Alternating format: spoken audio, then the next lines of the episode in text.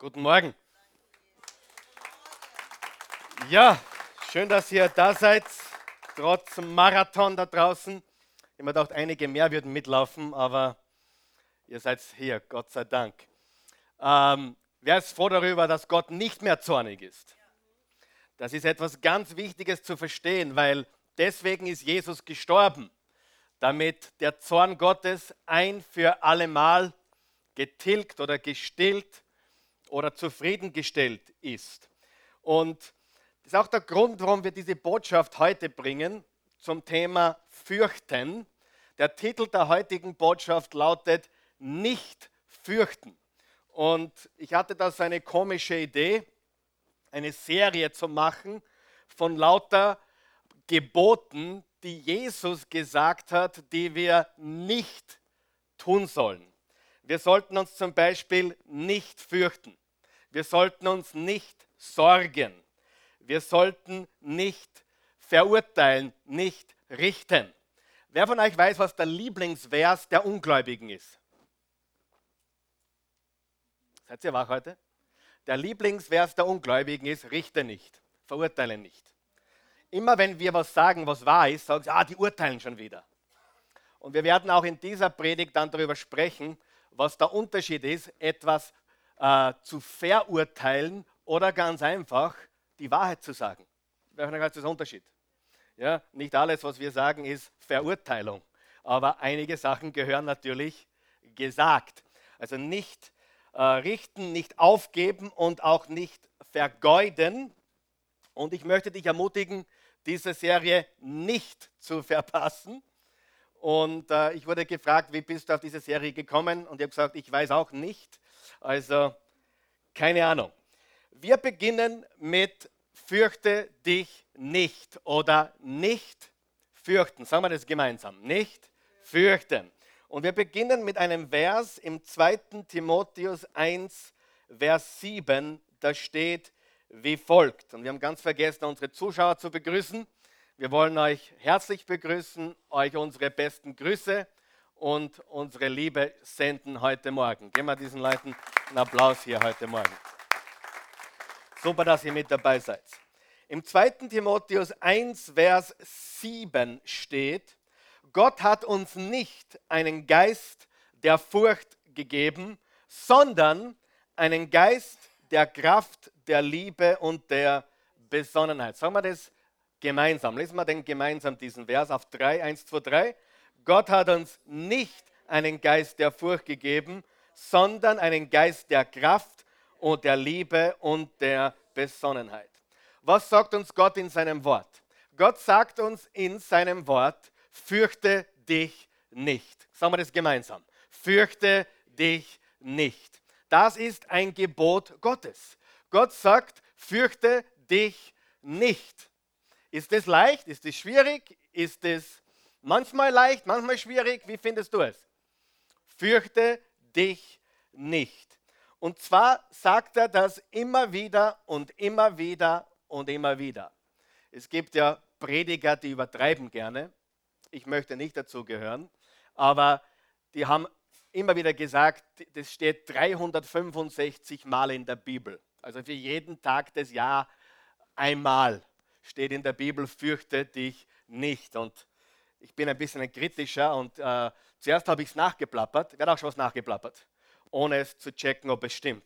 Ich habe das oft nachgeplappert, bis es mir zu dumm war, gesagt, ich möchte jetzt wirklich wissen, wie viel das wirklich in der Bibel steht. Und ich bin auf 119 Mal gekommen. Auch nicht schlecht. Also jeden dritten Tag im Jahr darfst du dich nicht fürchten. Nein, Spaß. Also aber das reicht auch, oder? 119 Mal, fürchte dich nicht. Ist übrigens das meist äh, erwähnte Gebot Gottes, ist das meist zitierte Gebot Gottes, ist das am meist äh, verkündete Wort Gottes.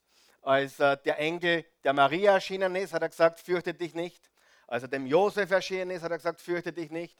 Als er dem Abraham erschienen ist, hat er gesagt, fürchte dich nicht. Als er äh, den ersten Menschen nach der Auferstehung erschienen ist, hat er gesagt, fürchte dich nicht. Immer wieder hat Gott gesagt, fürchte dich nicht. Und das ist heute immer noch sehr wichtig. Warum? Weil es viele Gründe gibt, sich zu fürchten. Das hast du vielleicht nicht erwartet von mir jetzt als Prediger. Das ist wahrscheinlich gesagt, es ist eh alles nicht so schlimm und wir haben keinen Grund, uns zu fürchten. Und ich sage dir, es gibt unzählige Gründe, sich zu fürchten. Wer ist meiner Meinung? Unzählige Gründe, sich zu fürchten. Also wenn du das Gefühl der Angst, der Furcht verspürst oder erlebst, dann ist das etwas ganz Normales, Alltägliches, Gewöhnliches. Menschen haben alle möglichen Ängste. Ich zum Beispiel habe eine panische Angst vor Spritzen. Ich hasse Nadeln. Ich habe sogar schon eine Weltreise abgeblasen, also Weltreise ist übertrieben. Ich bin, äh, ich habe so einmal eine Afrikareise, habe ich nicht, ich habe zuerst gefragt, muss man sich in dem Land impfen lassen oder nicht? Na, dort kannst du hinfliegen, da wirst, brauchst du dich nicht impfen lassen. Ich bin dann hingeflogen. Ja? Und äh, wenn es um Nadeln geht, bin ich extrem empfindlich. Und was ich auch sehr fürchte, sind Höhen. Also du wirst mich nicht so schnell aus einem Flugzeug springen sehen. Also ich habe hab Angst. Hast du auch Angst? Jeder von uns hat Ängste. Manche kann man natürlich ausweichen. Und mittlerweile lasse ich mich auch impfen, wenn es sein muss, oder lasse mich eine Spritze geben, wenn es sein muss. Aber es ist für mich immer etwas sehr Ängstliches gewesen. Wovor hast du Angst? Hast du Angst? So, ganz wichtig. Die Bibel sagt, fürchte dich nicht. Und die Frage ist, gibt es Gründe dafür, dass wir uns fürchten? Ja oder nein? Natürlich. Und jemand, der was anderes sagt, lügt dich an. Es gibt unzählige Gründe, sich zu fürchten. Wenn du Kinder hast, hast du zusätzliche Gründe, dich zu fürchten in der heutigen Zeit, oder? Mit dem Terror, mit den Nachrichten, mit allem, was in der Welt passiert. Wir haben unzählige Gründe, uns zu fürchten. Also jede Menge. Und ich glaube, den meisten von uns ist gar nicht bewusst, wie gefährlich wir leben. Wir leben unheimlich gefährlich. Ich bin neulich mit jemandem zusammengesessen und der hat gesagt, äh, Karl Michael, es ist ein Wunder, dass nicht mehr passiert. Denke mal drüber nach. Es ist ein Wunder, dass nicht mehr passiert. Wenn du dir denkst, sieben Milliarden Menschen, die alle einen Sprung in der Schlüssel haben und es passiert nicht mehr. In Wirklichkeit müsste viel mehr passieren. Freunde, es ist ein Wunder, dass nicht mehr passiert. Weißt du das? Denke mal drüber nach. Ist ein Wunder, dass nicht mehr passiert. Wir wissen gar nicht, wie gefährlich wir leben. Rundherum. Und es wird ja auch nicht besser. Aber hier ist die gute Nachricht. Hier ist die gute Nachricht. Gottes Botschaft an uns. Und das ist bitte auszufüllen. Fürchte dich nicht, obwohl es sehr viel zu fürchten gibt. Fürchte dich nicht, obwohl es sehr viel zu fürchten gibt. Das ist Gottes Botschaft. Gott sagt nicht, fürchte dich nicht, weil es ist eh nicht so schlimm oder fürchte dich nicht, es gibt eh nichts, wovor du Angst haben solltest, sondern Gott sagt, fürchte dich nicht, obwohl es sehr viel zu fürchten gibt. Und darüber wollen wir heute reden, okay? Ist das in Ordnung? Gut. Lesen wir den nächsten Vers auf deiner Outline, Johannes 16, Vers 33. Ich habe euch das gesagt, damit ihr in meinem Frieden geborgen seid. Jesus spricht hier. In der Welt, in der Welt wird man Druck auf euch ausüben. Hat jemand schon diesen Druck erlebt? Darf ich fragen? In der Welt wird man Druck auf euch ausüben, aber verliert nicht den Mut. Ich habe die Welt besiegt. Also eine andere Übersetzung sagt, habt keine Angst, ich habe die Welt überwunden. Verliert nicht den Mut. Ist es leicht, den Mut zu verlieren heutzutage? Ist es leicht, ängstlich zu werden heutzutage? Ist es leicht, Furcht zuzulassen in seinem Leben? Ja oder nein? Natürlich. Natürlich ist es das. Und Jesus sagt, dass es so ist. In der Welt wird man Druck auf euch ausüben, aber verliert nicht den Mut, ich habe die Welt besiegt. Und das ist ganz wichtig. Fürchte dich nicht, obwohl es viele Gründe gibt, sich zu fürchten. Du hast viele Gründe, dich zu fürchten. Ich habe viele Gründe, mich zu fürchten. Und trotzdem fürchte ich mich nicht. Ich fürchte mich sogar nicht, auch wenn ich Furcht habe. Komisch, oder? Wer hat schon mal ein Pferd geritten? Ja? Ich, äh, oder ein Motorrad bestiegen? Also ich habe vielleicht eine heilige Furcht davor, aber trotzdem der einzige Weg, die Furcht zu überwinden, ist, draufzusteigen und das Pferd zu reiten oder das Motorrad zu fahren. Die Botschaft, habt keine Angst, ist eine sehr wichtige. Fürchte dich nicht. Und jetzt wollen wir reden über drei Waffen gegen Angst, die wir aus dem Wort Gottes finden. Im 2. Korinther 10, Vers 3 bis 5, da sagt Paulus folgendes. Paulus hat auch gekämpft mit diesen Dingen und er sagt, ich bin zwar nur ein Mensch, aber ich kämpfe nicht nach Menschenart. Nach Menschenart zu kämpfen bedeutet aus eigener Kraft, äh, du versuchst dich selbst irgendwie zu retten, zu verbessern oder irgendwie durchzuschlagen. Aber er sagt, ich kämpfe nicht nach Menschenart. Meine Waffen in diesem Kampf sind nicht die eines schwachen Menschen, sondern die mächtigen Waffen Gottes. Mit ihnen zerstöre ich feindliche Festungen. Und jetzt finden wir heraus, was diese Festungen sind. Ich bringe falsche Gedankengebäude zum Einsturz und reiße den Hochmut nieder, der sich der wahren Gotteserkenntnis entgegenstellt. Jeden Gedanken, der sich gegen Gott auflehnt, nehme ich gefangen und unterstelle ihn dem Befehl von Christus. Es geht um Gedanken, es geht um Gedankenfestungen, es geht um Gedankengebäude und in den Gedanken findet der Kampf statt. Dort findet die Schlacht statt. Das Schlachtfeld ist zwischen deinen beiden Ohren, in deinem Kopf. Dort geschieht der Kampf. Dort gewinnst du oder verlierst du die Schlacht. Und du musst lernen, richtig zu kämpfen. Denn jeder von uns steht mitten in einem Kampf. Paulus hat gesagt im 1. Timotheus 6, Vers 12, ich kämpfe den guten Kampf des Glaubens. Er war ein Kämpfer. Und wirklich, wir müssen gegen diese und dürfen gegen diese Dinge kämpfen. Gegen diese Gedankengebäude, gegen diese Festungen, die sich erheben gegen die Erkenntnis Gottes, gegen die Wahrheit. Sieh, Furcht ist ein Gedanke, oder?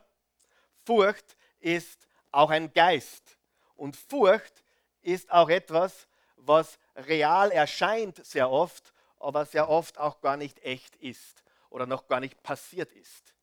Deswegen sagt man im Englischen false evidence appearing real. Also ein falscher Beweis, der echt ausschaut. Wir fürchten uns vor Dinge, meistens die noch gar nicht passiert sind, weil etwas Ähnliches bereits passiert ist. Deswegen, wenn du ein Erlebnis gehabt hast in deinem Leben, zum Beispiel, so wie ich, du wurdest als Siebenjähriger von deiner Mutter verlassen. Ich hatte meine ganze Kindheit und Teenagerzeit, immer wenn mein Papa oder meine Stiefmama das Haus verlassen haben, habe ich Angst gehabt, wieder verlassen zu werden. Warum? Weil ich das erlebt habe, dass ich verlassen wurde und obwohl es gar nie wieder passiert ist, habe ich jahrelang Angst gehabt, verlassen zu werden. Es ist nicht real, aber es ist real in unseren Gedanken. Das heißt, wir zahlen Zinsen für etwas, was wir gar nicht schuldig sind. Das ist, was Angst ist oder Sorgen. Okay? Wir haben natürlich unendlich viele Gründe, uns zu ängstigen. Ganz sicher. Aber wir brauchen uns nicht definieren lassen von der Angst. Wir brauchen uns nicht beherrschen lassen von der Angst. Martin Luther hat gesagt, ich kann nicht verhindern, dass die Vögel über meinen Kopf fliegen, aber ich kann verhindern, dass sie ein Nest bauen in meinen Haaren. Und manche von euch, die ja Klotzen haben, haben einen Vorteil. Nein, Spaß. War ein Witz. Äh, aber lass nicht zu, dass die Vögel ein Nest in deinen Haaren bauen. Und genauso ist es mit unseren Gedanken. Sieh, du bist kein schlechter Mensch, weil du einen bösen Gedanken hast. Hast du das gewusst? Du bist kein schlechter Mensch, weil du einen sündigen Gedanken hast. Du bist kein schlechter Mensch, weil du versucht bist. Das sind wir alle. Aber wir können uns dagegen wehren, ja oder nein? Können wir die Gedanken wegschicken? Können wir sagen, Annahme verweigert? Können wir sagen, falsche Adresse? Können wir das? Können wir sagen, Retour an Absender? Ja oder nein? Ja.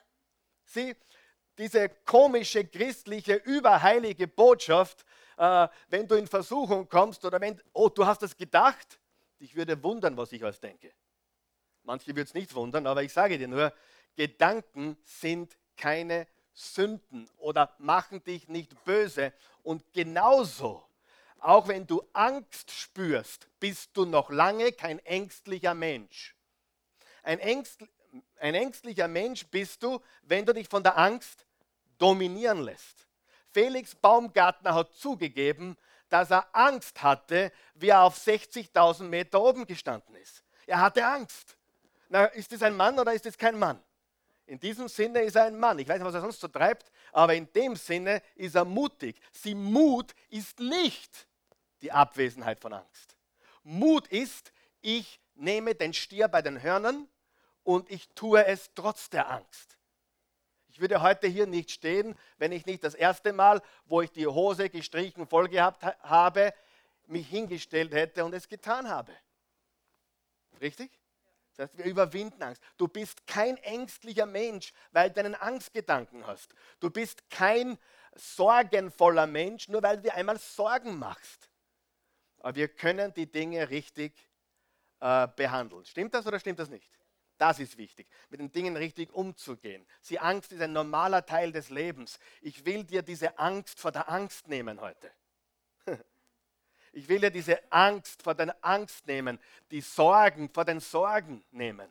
Ich will dir äh, das nehmen, weil das ist ein ganz normaler Teil des Lebens. Ja, ganz normaler Teil des Lebens. Und diese Gedankengebäude, diese Festungen, die wir haben oder die sich aufgebaut haben aus unseren Erfahrungen, wer vielleicht glaubt, Erfahrungen haben was damit zu tun, das, was wir hören und aufnehmen. Wenn ich den ganzen Tag die Nachrichten schaue und mir hineinziehe, was heute schon wieder in einer anderen Großstadt passiert ist, dann füttere ich meine Angst. Da war ein Eskimo, der hat äh, diese Schlittenhunde geraced. Und das waren seine eigenen zwei Schlittenhunde. Und er hat immer die Wette gewonnen, welcher Hund gewinnen würde an dem Tag. Jedes Mal. 100% Quote. Und er hat immer gewonnen. Und die Leute haben nicht äh, gewusst, warum er immer auf den Siegerhund gesetzt hat. Wollt ihr wissen, was er gesagt hat? Er hat gesagt, ganz einfach. Ich habe jede Woche auf den Hund gesetzt, den ich die ganze Woche gefüttert habe. Und ich wette auf den Teil in deinem Leben, den du fütterst. Sieh, du hast in deinem Leben Angst und Glaube. Beides ist da. Beides ist da. In deinem Leben ist Beid. Weißt du, dass du schizophren bist? Dass du äh, gute Gedanken hast und schlechte Gedanken hast? Weißt du, dass du Glauben hast und Zweifel hast? Dass du Angst hast und Vertrauen hast? Weißt du das? Aber was wird gewinnen? Das, was du die ganze Zeit fütterst. Richtig oder falsch? Ganz, ganz wichtig. Und das wollen wir tun. Wir wollen unsere Ängste verhungern lassen. Wir wollen unsere Sorgen verhungern lassen. Wir wollen unsere Zweifel verhungern lassen und unseren Glauben, unser Vertrauen und unsere geistliche Stärke wollen wir füttern. So, drei Waffen gegen Angst. Erstens, auf deiner Outline zum Mitschreiben, triff eine qualitative Entscheidung. Triff eine qualitative Entscheidung. Eine Entscheidung? Absolut. Und das verpassen die meisten Menschen, liebe Freunde. Vor allem die meisten Christen glauben, Herr, bitte nimm mir meine Angst. Ich werde nie für dich beten, Herr, nimm mir meine Angst. Weißt du warum? Weil er sie dir schon genommen hat. Er hat dich frei gemacht von Angst. Und darum sagt er, fürchte dich nicht. Weißt du, dass du frei bist durch das, was Jesus für dich am Kreuz getan hat? Ja oder nein? Du bist frei. Und viele Christen warten auf ein Wunder, dass sie angstfrei werden. Und liebe Freunde, da kannst du lang warten.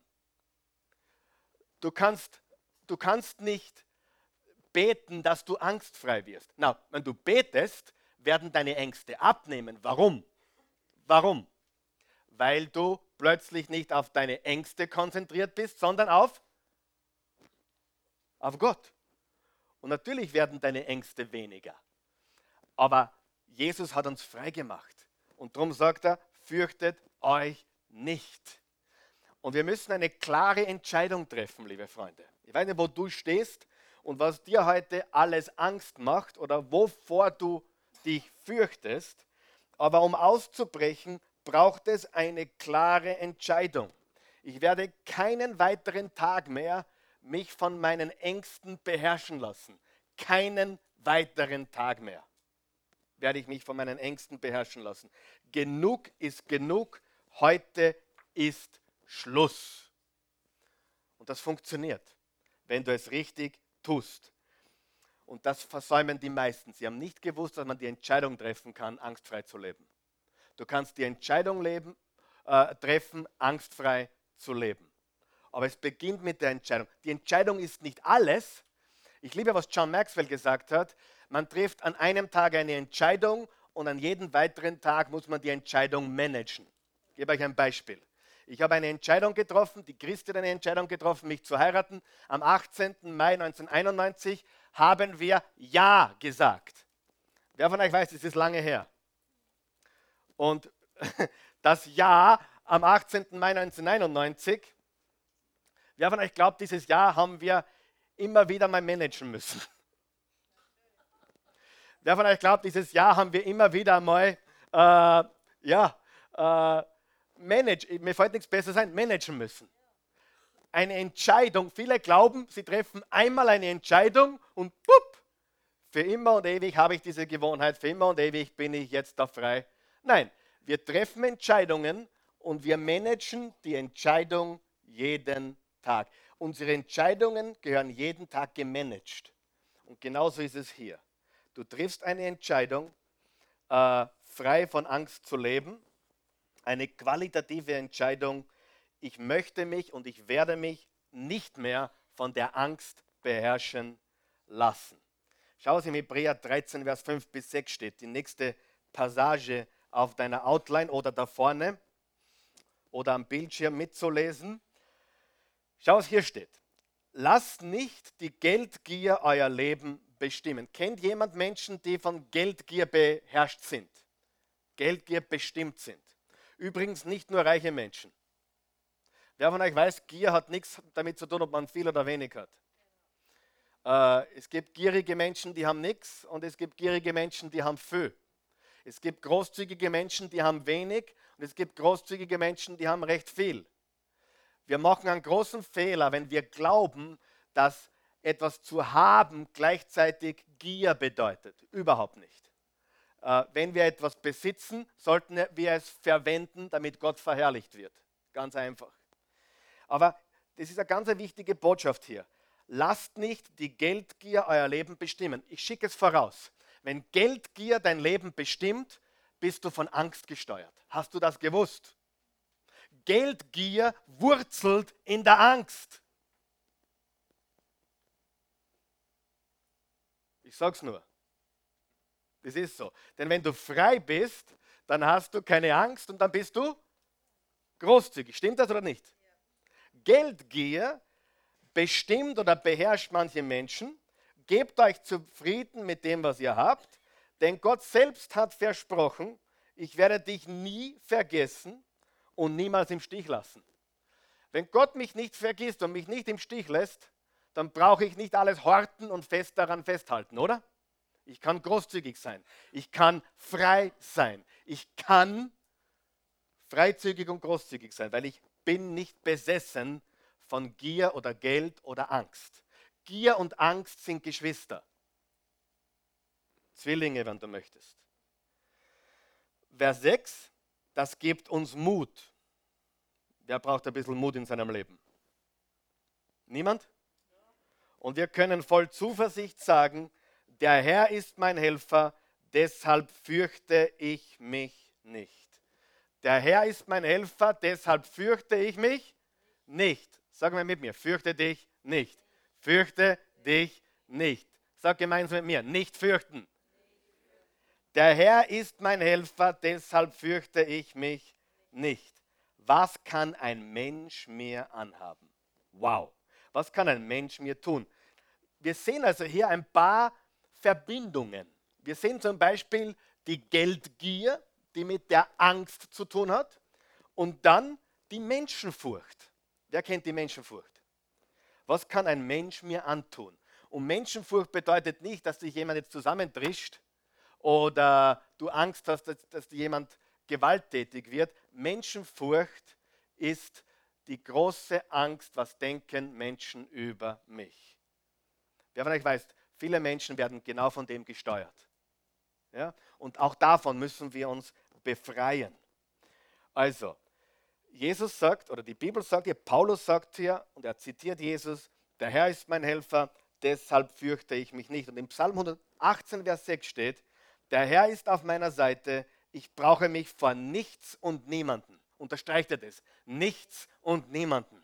Nichts und niemanden zu fürchten. Was kann ein Mensch mir schon antun? Das ist Freiheit. Nichts und niemand kann mich beherrschen. Vor nichts und niemand brauche ich mich zu fürchten. Nichts und niemand. Ich nenne das einen Nichts und Niemand Vers. Ich habe ein paar solche. Ich sage dann noch einen. Am Schluss gebe ich dann noch einen. Einen Nichts und Niemand Vers. Wer liebt es auch? Nichts und Niemand. Nichts und Niemand. Hey, was willst du mir antun? Den, den Paulus wollten sie töten. Und Paulus hat gesagt, na gut, bringt's mich um, make my day. Er hat gesagt, cool, dann bin ich bei Jesus. Soll es was Schlimmeres geben? Hat Paulus wörtlich gesagt. Philippa 1 kannst du nachlesen. Er hat gesagt, für mich zu sterben ist Gewinn. Lese es nach. Wer von euch glaubt, wenn du einmal so frei bist, dass du sagst, für mich zu sterben ist Gewinn, dann hast du keine Angst mehr. Wer glaubt es? Und warum ist die Osterbotschaft, fürchte dich nicht? Weil Jesus den Tod besiegt hat. Zu dem komme ich am Schluss. Denn die Wurzel aller Angst ist die Todesfurcht. Das ist die Wurzel aller Angst. Und die hat Jesus besiegt oh, ich, hab, ja, ich treffe immer mal wieder jemanden, der ungläubig ist, agnostisch ist, atheistisch selten, weil Atheisten gibt es nicht wirklich. Aber Agnostiker, die sagen, okay, whatever. Und die sagen, ja, ich habe auch keine Angst vor dem Tod. Das erinnert mich immer an den Steve Jobs. Steve Jobs hat so geredet. Steve Jobs hat so geredet, ah, der Tod ist eine super Erfindung, wenn es vorbei ist, ist vorbei. Am Ende seines Lebens hat er ganz anders gesprochen. Ganz anders. Und er hat über das Leben nachgedacht, über was er versäumt hat, über sein Leben und viel Reue gehabt. Und natürlich auch Angst. Und ich habe ein Buch gelesen über sterbende Atheisten. Und wenn du liest, wie sterbende Atheisten sterben, das unfassbar. Die Atheistenfreunde verweigern jedem Priester, Pfarrer oder Pastor Zutritt. Und in den meisten Fällen verlangt der Atheist, der im Sterben ist, sogar nach einem. Und die Freunde verhindern es. Und diese Menschen sterben im Geschrei und Agonie und teilweise lassen sie sich eine Bibel bringen, teilweise schreien sie nach einem Pfarrer oder Prediger aber sie sterben in Qualen. Weil der Tod, der Tod ist ängstlich, wenn wir Gott nicht kennen. Da brauchen wir uns nichts vormachen, oder? Richtig? Und es ist interessant, äh, wie Paulus reagiert hat. Für mich, ähm, Sterben ist ein Gewinn, Leben ist für mich Christus. Naja, wenn es da nichts ausmacht, dann lass man dich am Leben. Ja, ist auch okay, dann predige ich weiter whatever, was wollt ihr jetzt? Wollt ihr mich umbringen? Wollt ihr mich am Leben lassen? Was wollt ihr? Wer von euch glaubt, zu einem Menschen kannst du nichts nehmen, kannst du nichts antun, der hat keine Angst, der ist frei. Richtig? Der Herr ist auf meiner Seite. Ich brauche mich vor nichts und niemanden zu fürchten. Was kann ein Mensch mir schon antun? Und hier ist die Deklaration, die wir machen wollen. Ich werde mich nicht fürchten. Sagen wir das gemeinsam. Ich werde mich nicht fürchten. Ich werde mich nicht fürchten. Es gibt genügend Gründe, sich zu fürchten, aber ich werde mich nicht fürchten. Ja? Wenn meine Kinder mich eines Tages verlassen, du wirst immer bei mir sein. Sollte mein Mann oder meine Frau mich ver verlassen, Jesus, du bist mein Ein und alles. Egal was du mit mir machst, ich bin frei. Amen. Amen. Ganz wichtig. Und interessant ist, wenn du vergleichst, was Paulus gesagt hat mit dem, was König David im Psalm 118 gesagt hat, es sind genau die gleichen Worte. Ich fürchte mich nicht. Was kann ein Mensch mir antun? Und ich, ich finde das so interessant, die Parallele, sich nicht zu fürchten und die Freiheit von Menschen. Das finde ich so interessant. Weil du wirst sehen, die meisten Ängste in unserem Leben haben mit Menschen zu tun. Wir fürchten um unsere Kinder. Wir fürchten um unseren Ehepartner. Wir fürchten um unsere Mitarbeiter. Wir fürchten um unseren Chef, ob wir den Job behalten können. Wir fürchten uns ständig, was Menschen denken. Aber Menschen können dir nichts anhaben. Ich werde mich nicht fürchten. Fürchten hat nicht zu fürchten, äh, hat zu tun mit einer Willensentscheidung. Und nicht damit, dass du sagst, Herr Jesus, bitte nimm mir die Furcht. Er wird immer sagen, fürchte dich nicht. Ich habe das schon hundertmal gesagt, fürchte dich nicht. Dafür betest du nicht, das nimmst du im Glauben an und betest und sagst Danke dafür. Ich liebe, was ein, ein englischer Prediger mal gesagt hat aus den 40er Jahren. Die meisten Gebete sind überflüssig. Wir sollten einfach Danke sagen. Danke, dass ich mir nicht fürchten brauche. Danke, dass du mich versorgst. Danke, dass kein Mensch mir was antun kann. Danke. Ich sage nicht, dass du nicht beten solltest, aber bete richtige Gebete, zum Beispiel um Weisheit. Herr, schenk mir deine Weisheit und sag Danke, dass ich mich nicht fürchten brauche. Danke, dass du meine Sorgen trägst. Danke, dass du meine Sünden getragen hast. Was würde passieren im Leben eines Christen, wenn 99 Prozent seiner Gebete Dankgebete wären und die Bittgebete immer weniger würden? Ja? Matthäus 6, Vers 33, trachtet zuerst nach dem Reich Gottes und seiner Gerechtigkeit und er wird uns alles andere dazu geben. Vertrauen ist eine Entscheidung. Und mein Freund, Du kannst Angst annehmen oder ablehnen. Ich sage das noch einmal. Du kannst Angst annehmen oder ablehnen. Du kannst Sorgen annehmen oder ablehnen. Du kannst zulassen, dass Sorgen sich einnisten oder du kannst sagen, nein, du musst weiterziehen. Bei mir ist kein Zimmer frei und auch kein Nest. Ja, das ist wichtig. Versteht ihr? Man kann Angst ablehnen und man kann Angst aber zulassen oder annehmen. Und wenn du ein gläubiger Christ bist, dann sage ich dir jetzt Folgendes. Jesus ist auf deiner Seite, beginne dich so zu verhalten.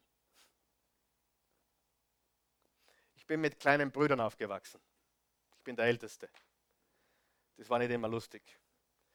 Ich war zum Beispiel der Erste von allen, von allen acht Kindern, der Erste und der Letzte der von seiner, seinem ersten verdienten Geld, Lehrlingsentschädigung, ich war 15, habe ich äh, was abliefern müssen zu Hause. Werde das auch noch tun müssen. Sag, sag danke, Jesus. ich bin sehr dankbar dafür. Habe mich sehr geformt. Ja? Von meinen 2495 Schilling habe ich 400 Schilling abgeliefert zu Hause. War nicht viel, aber die Eltern haben gesagt, das muss sein, das gehört sich. Wir haben einen Mercedes stehen und einen Golf GTI, aber trotzdem, du zahlst die 400. Ich habe mir die ersten Klamotten gezahlt. Und die nächsten Geschwister war alles viel lockerer. Ich habe mich dann geärgert ein bisschen, aber es hat nichts gebracht. Ich habe alles abbekommen. Der weiß, was ich meine. Ich habe einfach ab, abbekommen. Und ähm, was wollte ich eigentlich sagen? Ihr habt mich wieder abgelenkt.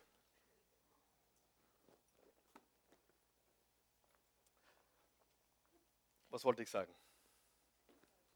Hm? Hm? Wisst ihr es noch? Ich bin mit kleinen Brüdern aufgewachsen. Könnt ihr erinnern? Ich wollte nur schauen, ob ihr wach seid. Na, Spaß. Ah, und meine, meine kleinen Brüder, ich habe ihnen die Windeln gewechselt und dann waren wir schon ein bisschen älter und die Brüder waren so sechs, sieben Jahre alt und die waren frech und wenn ich mit ihnen unterwegs war, waren sie noch frecher. Sie haben gewusst, der große Bruder ist da. Sie hatten keine Angst. Sie hatten keine Angst, wann ich dabei war. Und das ist wunderbar und wir brauchen auch keine Angst haben, wenn wir wissen, Gott ist mit uns. Wenn wir wissen, Gott ist mit uns, brauchen wir uns nicht zu fürchten. Also erstens, warum wir die erste Waffe, triff eine qualitative Entscheidung. Genug ist genug. Sag es jeden Tag, wenn Angst kommt. Nein, ich werde mich nicht fürchten. Streite nicht ab, dass du keine Gründe hättest, dich zu fürchten. Du hast viele Gründe, dich zu fürchten. Viele. Ja? Und wenn du sechs Kinder hast, hast du sechs Gründe, dich zu fürchten. Wer weiß, unsere Kinder machen uns viele Sorgen oder Ängste. Sagen wir mal ganz ehrlich, wo sind meine Eltern? Mama, Papa, ja, es ist so. Und jedes weitere Kind ist eine Sorge mehr, eine Angst mehr. Was wird aus ihr? Was wird aus ihm? Hoffentlich passiert ihm nichts oder ihr nichts, richtig? Wir haben jede Menge Gründe, uns zu fürchten. Jedoch, wenn die Furcht anklopft, sagst du, nein, danke, Annahme verweigert, ich werde mich nicht fürchten. Ich werde mich nicht fürchten. Ich werde mich nicht fürchten. Beginne das zu sprechen. Ich werde mich nicht fürchten, denn du bist bei mir. Ich werde mich nicht fürchten, denn ich weiß, du wirst mich nicht verlassen, mich nicht im Stich lassen. Ich bin immer versorgt worden und du wirst mich weiter versorgen. Ich werde mich nicht fürchten. Und sollte ich diesen Job verlieren, hast du etwas Besseres für mich. Ich werde mich nicht fürchten. Amen. Halleluja. Wirklich. Ich werde mich nicht fürchten. Ich werde mich nicht fürchten. Das ist wichtig. Zweitens, erkenne die Größe von Gottes schützender Hand. Du musst eine qualitative Entscheidung treffen. Und zweitens, erkenne die Größe der schützenden Hand Gottes. In Jesaja 43, Vers 1 bis 3 steht: Jetzt aber, so spricht der Herr, der dich geschaffen hat, Jakob und der dich gebildet hat, Israel. Also Gott spricht hier zum Volk im Alten Testament, zu Israel. Fürchte dich nicht, denn ich habe dich erlöst, ich habe dich bei deinem Namen gerufen, du bist mein. So oft du durchs Wasser gehst, ich bin bei dir und durch Ströme, sie sollen dich nicht überfluten. So oft du durchs Feuer gehst, du sollst nicht versenkt werden und die Flamme soll dir nichts antun. Denn ich, der Herr, bin bei dir, denn ich, der Herr, bin dein Gott, ich, der Heilige Israels, bin dein Retter. Er ist unsere schützende Hand. Er ist bei uns. Er ist unser Gott. Er ist unser Retter. Und für die Gläubigen ist es eine exzellente Nachricht, oder nicht? Eine exzellente Nachricht. Das ist nicht nur gute Nachricht, das ist exzellente Nachricht. Und aufpassen, lieber gläubiger Christ, hier steht nicht, dass wir nicht durchs Feuer gehen werden. Hier steht nicht, dass wir nicht Fluten haben werden. Hier steht, dass es oft passieren wird. Es steht hier, dass wir durch Hochwasser gehen werden. Aber er ist mit mir. Es wird mich nicht überfluten. Wer ist schon durchs Feuer gegangen hier? Darf ich fragen? Wer geht gerade jetzt durchs Feuer? Willkommen im Club. Wir sind alle durchs Feuer gegangen oder gehen. Aber er ist mit uns. Wir brauchen uns nicht zu fürchten. Sieh, wenn dir jemand sagt, werde Christ und dein ganzes Leben wird wunderbar, glaub kein Wort. Wenn du noch nicht gläubig bist, sage ich dir etwas. Du wirst nicht weniger Probleme haben, wenn du gläubig bist. Du wirst äh, vielleicht sogar ein paar mehr haben. Ich bin ganz ehrlich zu dir. Ich bin kein Schönwetterprediger. Ich sage das, wie es ist. Du wirst sogar äh, andere Herausforderungen haben, wenn du dich für Jesus Christus bekennst. Du wirst genauso Eheprobleme haben. Ich meine, bis auf die Christi und ich, wir haben noch nie welche gehabt. Bitte schneiden. äh, das Leben geht weiter. Wer von euch weiß das? Du gibst dein Leben Jesus und das Leben geht weiter. Nur, du hast ganz andere Ressourcen, du hast ganz andere Quellen, du hast eine ganz andere Kraft, du hast ganz andere Möglichkeiten. Stimmt das? Du hast eine ganz andere Power, weil Gott in dir lebt. Aber das Leben ist trotzdem mit Wind und Fluten und Feuer und Anfechtungen und Herausfechtungen, Herausforderungen und Schwierigkeiten. Manchmal rede ich zu schnell, ja? überschlage ich mich. Aber es ist wichtig, dass du erkennst die Größe von Gottes schützender Hand. Lieber Freund, ich weiß nicht, ob deine Situation gut ausgeht. Hast du mich gehört? Manchmal kommen Menschen zu mir und sagen, Karl Michael, kannst du mir sagen, wird das gut ausgehen? Oder kannst du beten, dass es gut ausgeht? Ich kann für dich beten, aber ich kann dir nicht versprechen, dass in deinem Leben alles gut ausgeht. Sagen wir mit dem okay. Das ist eine, eine übermäßige heilige Glaubensbotschaft, die nicht biblisch ist. Glaube nur genug und alles works out. Das stimmt nicht. Du kannst den stärksten Glauben haben und du kannst Probleme haben oder nicht. Aber eines weiß ich. Er ist immer mit mir, egal was passiert. Denn Paulus haben sie gesteinigt und Jesus war mit ihm. Stephanus wurde gesteinigt und ist umgekommen. Jesus war mit ihm. Und seine letzten Worte waren, Vater, vergib ihnen. Rechne ihnen diese Schuld nicht zu. Wo hat er das gelernt? Was hat Jesus am Kreuz gesagt? Vater, vergib ihnen. Sie wissen nicht, was sie tun. Lese mal ein Buch über christliche Märtyrer, die gesteinigt, verbrannt, Benzin übergossen, etc., etc., und die im Glauben sterben. Und du wirst Menschen sehen, die Loblieder singen und Freude haben, während sie sterben. Da gibt es unzählige Geschichten. Unzählige von Menschen in Ländern, wo es lebensgefährlich ist, gläubig zu sein, war und ist. Und die Loblieder singen, während ihnen ja, der Kopf abgehaut wird zum Beispiel. Warum? Weil ihr Glaube und ihre Freude nicht von dieser Welt ist. Wer möchte eine Freude, die nicht von dieser Welt ist? Ich sage jetzt etwas. Wie viele Menschen kenne ich, die sind umstandsbezogen. Ihr ganzes Leben ist Umstände. Ja? Im Moment habe ich einen guten Job. Wie geht's da? Na gut geht's mir, habe einen super Job. Äh, wie geht's da? Äh, mir geht's gerade gut, weil die Kinder sind gerade brav. Äh, dir geht's gut, super. Ja, weil der, der Hansi hat gerade lauter Einser heimgebracht. Ich meine, ich hätte, meine Eltern hätten eine ständige Depression gehabt. Eine kontinuierliche, eine ewige Depression. Versteht ihr? Und eines, was wir als Christen lernen müssen, es sind nicht unsere Umstände. Wir müssen zu einem Punkt kommen, wo wir über den Umständen leben und no matter what, egal was, ich fürchte mich nicht. Egal was. Und wenn man der Chef androht, du, nächstes Monat kündigen wir dich, sagst du, das ist nicht gut, das könnte schwierig werden, aber ich werde mich nicht fürchten. Denn du bist bei mir, du bist mein Versorger, du bist meine Quelle.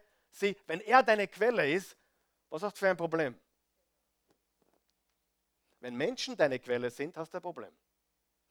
Wenn ich meine eigene Quelle bin, habe ich ein großes Problem. Aber er ist meine Quelle, richtig? Und darum sorge ich mich nicht, darum habe ich keine Angst, obwohl es jede Menge gibt zum Sorgen und jede Menge gibt, Angst zu haben.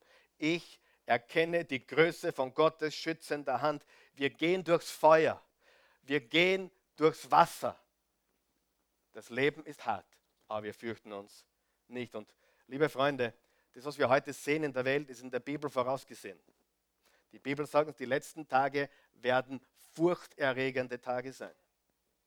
Die Zeiten ändern sich, die Zeiten haben sich geändert. Und wie ich letzten Sonntag gesagt habe, hätte uns vor 20 Jahren jemand gesagt, dass die Welt heute so ausschaut, hätten wir es nicht geglaubt. Keiner von uns hätte geglaubt, dass alle nur mehr auf ihr Handy schauen und nur mehr schreiben und nicht mehr telefonieren. Niemand hätte das geglaubt, oder? Wir leben in einer Zeit, die die Bibel vorhersagt, gesagt hat. Wir leben mittendrin. Und es macht vielen Menschen Angst. Und wir haben jemanden, der für uns am Kreuz gestorben ist und der sagt, fürchte dich nicht. Das sind exzellente Nachrichten. Drittens, die Liebe Jesu Christi. Du kannst sie ablehnen, aber nicht entkommen. Du kannst dieser Liebe nicht entkommen, du kannst sie ablehnen. Das ist traurig, aber du kannst ihr nicht entkommen. Schau, was steht im 1. Johannes 4, Vers 18.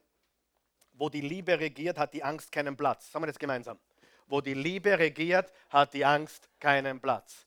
Wo die Liebe regiert, hat die Angst keinen Platz. Gottes vollkommene Liebe vertreibt jede Angst. Angst hat man nämlich dann, wenn man mit einer Strafe rechnen muss. Wer sich also noch vor dem Gericht fürchtet, bei dem ist die Liebe noch nicht zum vollen Durchbruch gekommen. Sieh, wenn du verstehst, wie sehr Gott dich liebt und wenn du Gott liebst von ganzem Herzen, dann bist du angstfrei.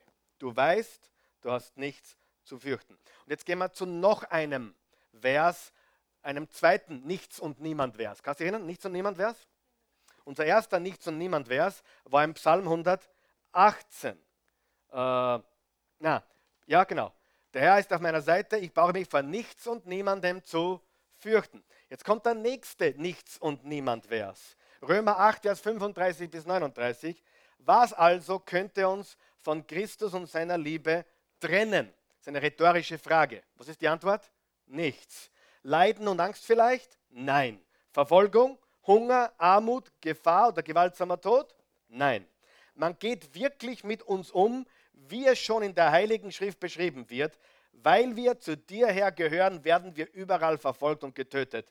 Wie, wie Schafe werden wir geschlachtet. Das war damals Realität, Freunde. Aber dennoch, mitten im Leid triumphieren wir über alles, über all dies durch Christus, der uns so geliebt hat. Denn ich bin ganz sicher, ganz sicher, sagt Paulus, weder Tod noch Leben, weder Engel noch Dämonen, weder Gegenwärtiges noch Zukünftiges, noch irgendwelche Gewalten, weder Hohes noch Tiefes oder sonst irgendetwas auf der Welt können uns von der Liebe Gottes trennen, die er uns in Jesus Christus, unserem Herrn, schenkt. Nichts und niemand kann uns von der Liebe Gottes trennen. Nichts und niemand. Weder Tod noch Leben, weder irgendetwas oder irgendjemand. Das ist eine gute Nachricht, weil wer ist immer noch fehlerhaft und wer macht immer noch manchmal Dinge, die nicht in Ordnung sind. Gut, drei in diesem Raum. Wunderbar. Wir sind heute im Allerheiligsten. Ja? Drei. Drei im ganzen Raum machen hin und wieder Fehler und sündigen. Ich bin begeistert von euch. Ich glaube, ich muss eine neue Serie starten nächste Woche. Nicht lügen. Nicht lügen. müssen wir auch bringen, oder? Nicht lügen. Nein, wir bleiben bei nicht fürchten, nicht sorgen, nicht richten, nicht vergeuden und nicht aufgeben. Ähm, jetzt hat es wieder abgebracht. Wo war ich? Hm? Hm? Fehler machen, genau. Und wenn die Bibel sagt, nichts und niemand kann mich von der Liebe Gottes trennen, dann sind es auch meine eigenen Fehler, meine eigenen Sünden, die mich nicht von seiner Liebe trennen. Ist das gute Nachricht? Weil Menschen leben in Angst. Ich hätte Gott enttäuscht oder ich, habe, ich war zu schlimm oder habe etwas verbrochen und Gott lehnt mich ab und das stimmt nicht. Gottes Liebe ist größer als deine Fehler und deine Sünden. Gottes Liebe ist das Größte, was es gibt. Gott ist Liebe. Und nichts kann uns von ihm trennen. Gar nichts. Gott zu kennen und seine Liebe zu kennen, setzt dich frei von Angst. Und hier ist der Grund, und darüber reden wir jetzt noch ganz kurz, weil es dir die Angst vor dem Tod nimmt. Und jetzt, jetzt lesen wir zum Abschluss eine etwas schwierige Passage. Eine etwas schwierige Passage, aber ich will sie anpacken kurz und will kurz darüber sprechen. In Matthäus 10, Vers 26 bis 33 spricht äh, Jesus über das Fürchten Und er sagt im Vers 26, fürchtet euch nicht vor denen, die euch bedrohen. Wer könnte dich bedrohen? Sind Menschen, oder? Menschen. Fürchtet euch nicht vor denen, die euch bedrohen, denn nichts bleibt für immer verborgen, sondern eines Tages kommt die Wahrheit ans Licht und dann werden alle Geheimnisse enthüllt. Was ich euch im Dunkeln sage, das gebt am helllichten Tag weiter. Was ich euch ins Ohr flüstere, das ruft von den Dächern. Pass auf, Vers 28. Habt keine Angst vor den Menschen. Haben wir heute schon ein paar Mal gehört, oder? Scheint ein Thema zu sein. Scheint wirklich gewichtig zu sein, vor Menschen Angst zu haben, Menschenfurcht zu haben. Habt keine Angst vor den Menschen, die zwar dem Körper, aber nicht die Seele töten können. Also Menschen können uns unserem Körper schädigen. Was kann unserem Körper noch schädigen? Eine Krankheit vielleicht? Man könnte sagen, hab keine Angst vor der Krankheit, die zwar deinen Körper, aber nicht die Seele töten kann. Sieh, alles, was nur deinen Körper und dein irdisches Leben betrifft, kann dir in Wirklichkeit nichts anhaben. Halleluja. Ich lese das noch einmal. Habt keine Angst vor den Menschen, die zwar den Körper, aber nicht die Seele töten können. Fürchtet vielmehr Gott, der beide Leib und Seele dem ewigen Verderben in der Hölle ausliefern kann. Wir hören aber da nicht auf zum Lesen. Pass auf.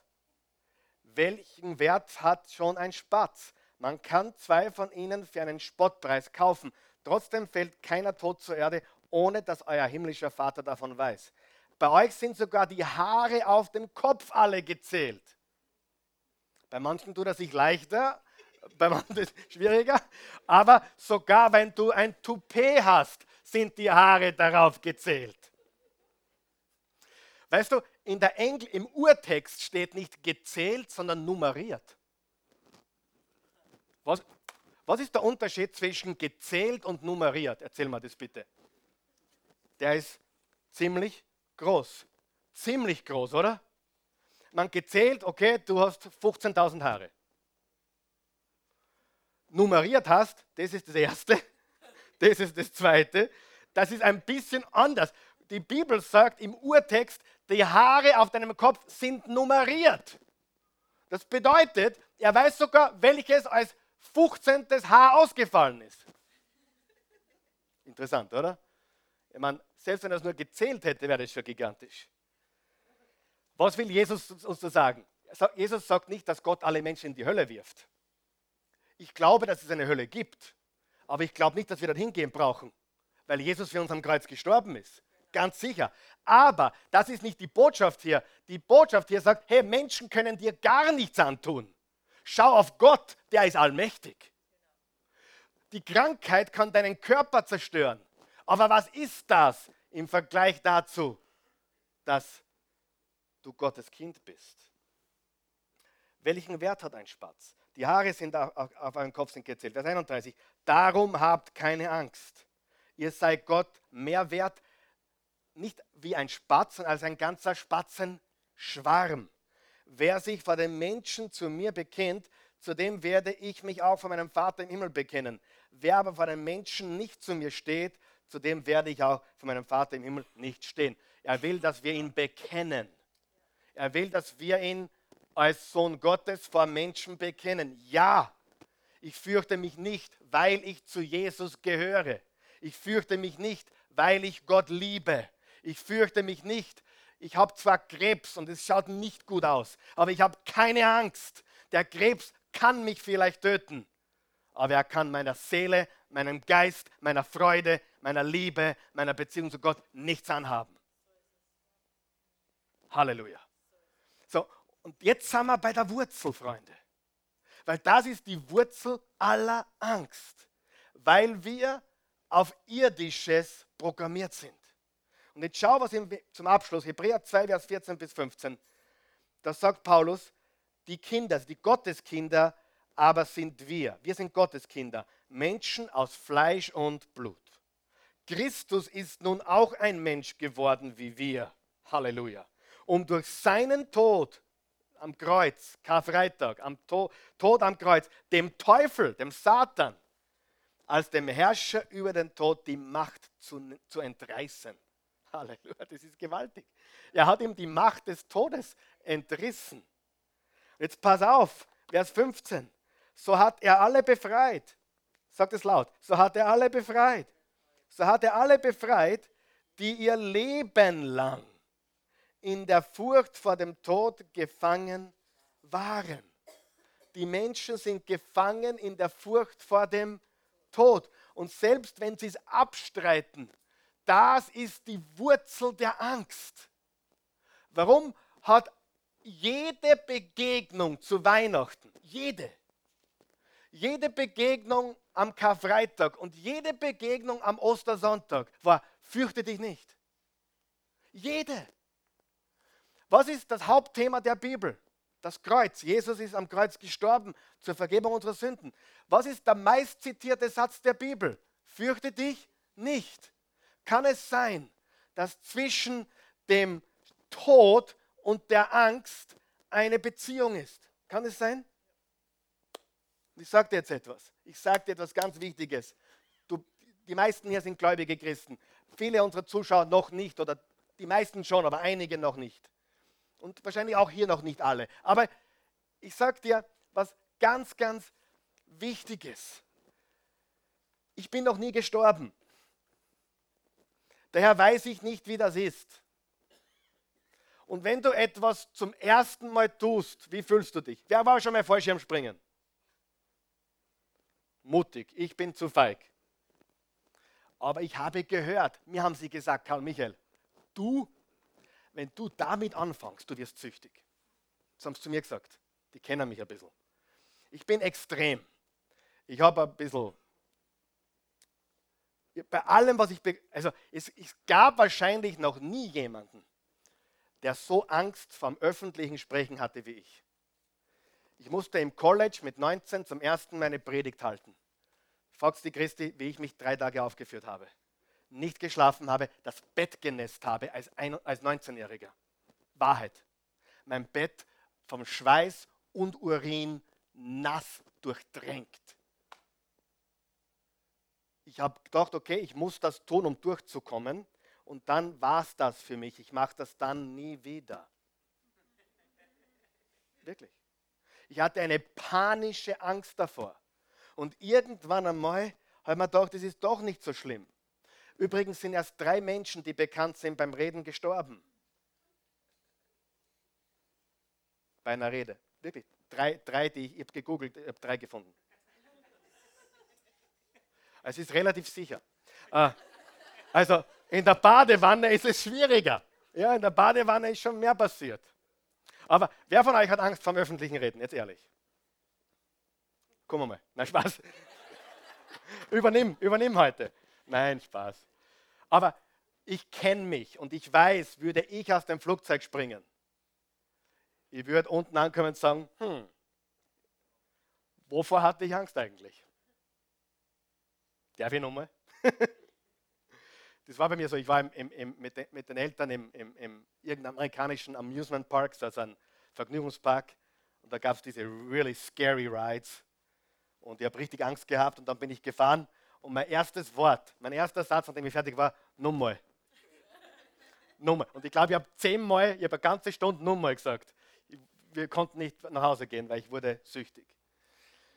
Wenn du Angst vorm Sterben hast, ist es auch etwas Natürliches, weil du es nicht kennst. Du kennst es nicht. Aber wenn du als Christ stirbst, ist das das Schönste, was je passieren kann. Du gleitest hinüber in die Liebe Gottes, in das ewige Licht zu Jesus Christus. Und wenn du das einmal erlebt hast, wirst du nicht mehr zurückkommen. Nur warum haben wir trotzdem noch diese Anspannung? Ein Grund, wir kennen es nicht. Wir kennen es nicht. Richtig? Ich hasse es, wenn Prediger uns anlügen. Na, wenn du Angst vor dem Tod hast, stimmt was nicht. Sein Quatsch. Sein Quatsch. Hey, wenn, wenn du etwas erlebst, was das größte Ereignis deines Lebens ist nach der Geburt, und du hast es noch nie getan und du bist nicht angespannt oder gespannt oder irgendwas, weiß ich nicht. Ist für mich nicht logisch, oder? Aber du kannst im Frieden sein. Warum? weil er hat den Tod besiegt. Das ist so wichtig. Also, und die Menschen waren gefangen in Furcht vor dem Tod. Und das ist die Erklärung, warum Jesus nach der Auferstehung immer wieder gesagt hat, fürchtet euch nicht, fürchtet euch nicht, fürchtet euch nicht. Und die erste Furcht, die wir behandeln müssen, liebe Freunde, ist die Furcht vor dem Tod. Und ich sage dir die Wahrheit. Deswegen ist Jesus gestorben, damit wir uns nie wieder vom Sterben fürchten brauchen. Wir wissen, dass wenn wir von hier gehen, dann gehen wir zu ihm. Das steht im 2. Korinther 5, Vers 7 und 8. Abwesenheit vom Körper ist gegenwärtig zu sein bei deinem Herrn. Das ist was Wunderbares, das Schönste, was es gibt. Und das ist eigentlich unsere größte Vorfreude. Und jetzt pass auf, hier ist der Schlüssel. Wenn das deine größte Freude ist, was können Menschen dir antun? Ich sage es nochmal, wenn das deine größte Vorfreude ist, wenn, wenn das das Schönste ist, was je passieren wird in deinem Leben, dass du heimgehst, was können Menschen dir antun? Nichts. Und ich glaube von ganzem Herzen, dass das die einzige Lösung ist zu echter Freiheit von Angst. Zu verstehen, wo es herkommt und dass Jesus diese Angst komplett beseitigt hat, indem er den Tod überwunden hat und gesagt hat, ich lebe, ich bin auferstanden, ich habe die Macht über den Tod, fürchtet euch nicht. Und drum, hier ist mein abschließender Satz, fürchte dich nicht, auch wenn es viele Dinge zum Fürchten gibt. Ich, ich werde nie abstreiten, dass es Dinge in deinem Leben gibt, die richtig scary sind. Ich habe Dinge in meinem Leben, die machen mir, wenn ich nicht zu, wenn ich es zulassen würde, richtig Angst. Aber ich fürchte mich nicht. Keine Angst. Ich weiß nicht, wie es ausgeht, aber ich fürchte mich nicht, weil ich weiß, er hat bezahlt und er hat gesagt, fürchte dich nicht. Lass uns aufstehen. Guter Gott, wir danken dir. Wir loben, preisen und erheben dich. Wir sind so dankbar heute Morgen dass wir hier sein dürfen, dass wir, dass wir uns versammeln dürfen als gläubige Christen, als Menschen, die, die gläubig sind oder sich noch damit beschäftigen, die diese Behauptungen Jesu Christi ernsthaft abwägen und anschauen. Und ich bete, dass die Menschen, die, die uns die diese Botschaft jetzt gesehen oder gehört oder, haben oder hier sind, die noch keine persönliche Beziehung zu dir haben, Jesus, dass sie erkennen, dass das in einem Moment passiert. Christ wird man nicht über einen Prozess, Christ oder, oder Jesus-Nachfolger wird man in einem Moment, in dem man sagt, jawohl, wenn das stimmt, dann ist das für mich und ich nehme es an. Ich entscheide mich, diesem Jesus zu glauben. Ich entscheide mich zu glauben, dass das, was er behauptet hat, die Wahrheit ist, dass er der Sohn Gottes ist, der Retter ist, der Erlöser ist. Und ich möchte mein Leben ihm geben. Und ich möchte dafür seins. Und mein Freund, es ist der größte Austausch und das schönste Geschenk, was du jemals bekommen wirst. Und noch einmal, dein Leben wird nicht von heute auf morgen leichter. Die Probleme verschwinden nicht so. Das ist ein falsches Evangelium, wenn Menschen dir sagen, gib dein Leben Jesus und alles wird super. Nein, das ist nicht so. Ja, es kommt der Tag, wo jede Träne abgewischt wird. Und es kommt der Tag, wo jedes Leiden vorbei ist. Ja, und es kommt der Tag, wo du wieder herumspringen wirst wie ein Reh mit einem neuen Körper. Ja, freu dich darauf. Aber hier auf der Erde haben wir Umstände und Situationen und Gebrechen und Schwierigkeiten. Und wir haben jeden Grund, uns zu fürchten. Wir leben in einer wirklich verrückten, fürchterlichen Welt. Und trotzdem sagt Jesus, fürchte dich nicht, obwohl es so viele Dinge gibt, die zum Fürchten sind. Wenn du sagst, ja, wenn das das Evangelium ist, das will ich. Ich wollte nie eine Religion und ich wollte nie irgendein komischer, verrückter, geistlicher, spiritueller, religiöser Mensch werden. Aber ich möchte, Ich möchte Gott. Und ich möchte Gott durch Jesus. Dann lade ich dich ein, jetzt mit mir, auch zu Hause, wo du bist, wo du sitzt, wo du stehst. Wenn du im Auto unterwegs bist, zur Seite fahren, parken, Augen zumachen, nachdem du geparkt hast. Und bete, guter Gott, ich komme zu dir. Ich glaube, dass ich kein Zufall bin. Du wolltest mich, du hast mich gemacht.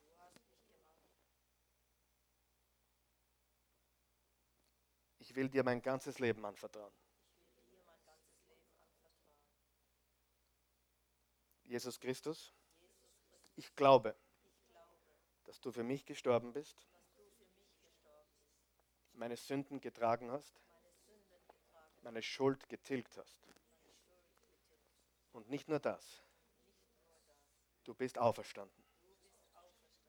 Du lebst. Man kann dich nirgendwo besuchen auf der Erde. Weil du bist der einzige Mensch, dem sein Grab leer ist. Ich lade dich ein in mein Leben.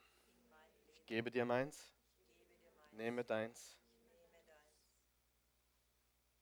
Nimm mir die Furcht vor dem Tod jetzt und lehre mich, mich nicht zu fürchten, obwohl es, es so viele Dinge gibt, die zu fürchten sind. Ich fürchte mich nicht. Ich vertraue dir. Mein Leben gehört dir. Jesus, mein Herr, mein Retter. Ich glaube. In Jesu Namen. Amen. Amen. Danke, Jesus. Wenn du hier bist und, und Furcht hast und wirklich, du sagst, diese Botschaft, wow, die, ich, ich bin so ängstlich, ich bin so, so voller Furcht. Lass uns ein, ein Gebet der Hingabe beten kurz. Guter Gott, du kennst meine Ängste. Ich habe heute gelernt, dass das normal ist. Dass jeder Mensch Ängste hat. Aber ich treffe heute die Entscheidung. Ich fürchte mich nicht, obwohl es viele Dinge zu fürchten gibt in dieser Welt. Ich fürchte mich nicht. Und ich danke dir, dass du mich lehrst, ein furchtloses Leben zu leben, frei von Menschenfurcht, frei von jeglicher Furcht. Nichts und niemand kann mich beherrschen. Ich bin frei. In Jesu Namen. Amen. Amen, Bernadette.